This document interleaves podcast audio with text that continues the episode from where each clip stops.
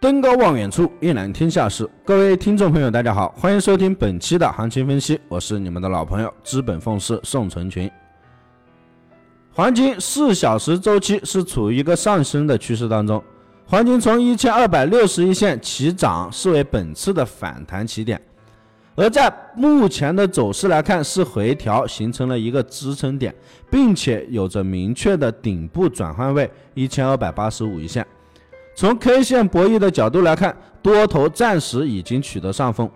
均线上来看，黄金自反弹以来，目前为止第二次试探一百二十 MA。那么我们一直强调的是，昨天的黄金已经多头无力，需要寻求新的支撑。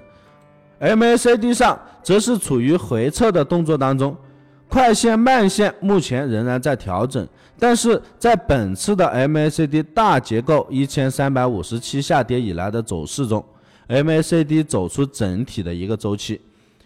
目前突破零轨开始运行在零轨之上，而且在动能红柱即将结束的时候重新打出红柱，代表着多头仍然在做多。昨天的震荡回调基本是结束了，目前黄金仍然处于强势之中。日内我们可以逢低参与黄金多头。原油方面，原油四小时周期走势处于震荡调整阶段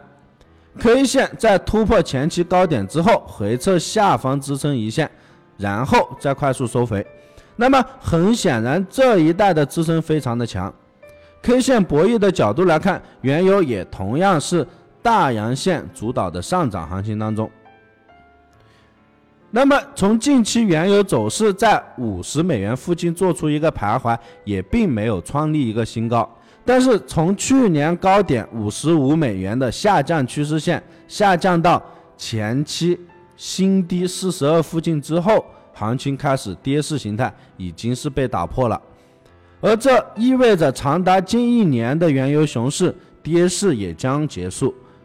而牛市的来临也是指日之间的。从日内短线走势来看，昨天原油在上冲五十一点三，缺失动力之后开始回落，但是五十点六附近的支撑坚定原油的一个涨势，所以我们今天是继续看涨的。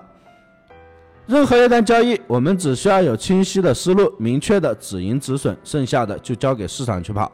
本团队专注市场动态，解读世界经济要闻，对原油、黄金有深入的研究。我会尽我所能，以我多年的研究经验，带领大家走在市场的前端，给到大家帮助。关于更多的价值资讯，大家可以添加我的个人微信，大写的 L，小写的 H，八八八零零七。以上就是本期的全部内容，感谢大家收听，希望大家点击订阅，持续关注本人。我们下期再见。